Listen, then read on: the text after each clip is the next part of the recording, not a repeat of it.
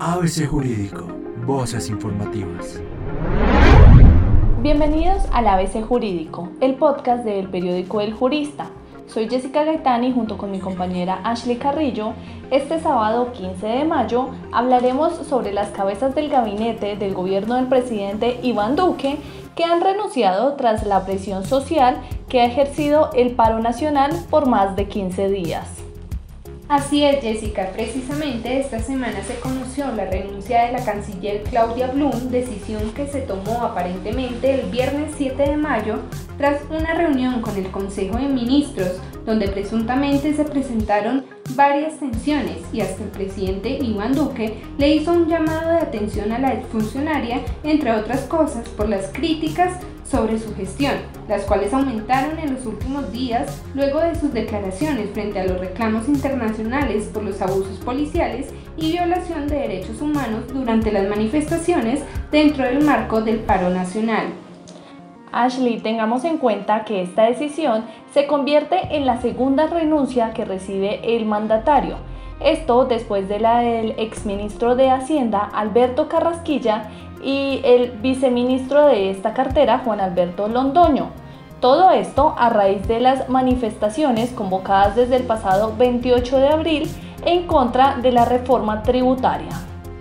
Cabe mencionarles a nuestros oyentes que esta noticia se conoció luego de que el jefe de Estado ordenara el domingo 2 de mayo retirar el proyecto de ley del Congreso de la República y tramitar un nuevo texto de manera urgente teniendo en cuenta los consensos con diferentes sectores políticos, económicos y sociales.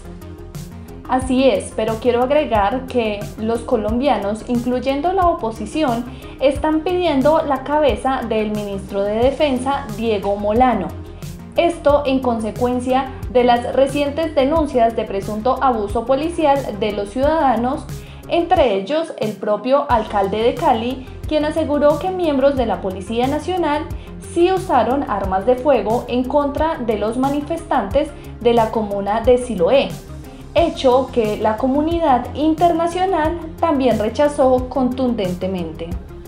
Jessica, pero tras las tensiones por la crisis sanitaria, social y económica, varios sectores y gremios como la comunidad indígena también piden la renuncia del presidente Iván Duque, no solo por la reforma tributaria, sino por la reforma a la salud, además de los temas del abuso policial, las pensiones, fumigaciones con glifosato y la corrupción Pese a que esta última renuncia es una de las más difíciles, el paro nacional no ha dado su brazo a torcer y continúan las protestas tras no llegar a un acuerdo con el Ejecutivo. Teniendo en cuenta la situación actual del país y los funcionarios que ya han dejado su cargo por la presión social del paro nacional, ¿quién cree usted que podría ser el próximo en salir del gabinete del gobierno nacional? Será la vicepresidenta Marta Lucía Ramírez, el ministro de Justicia, el de Defensa o hasta el mismo presidente Iván Duque? Lo invitamos a participar de esta encuesta en nuestras redes sociales como arroba periódico El Jurista. Recuerde que también podrá encontrar este nuevo espacio del periódico El Jurista que ya cumple su quinto podcast en Spotify, TikTok y otras redes sociales.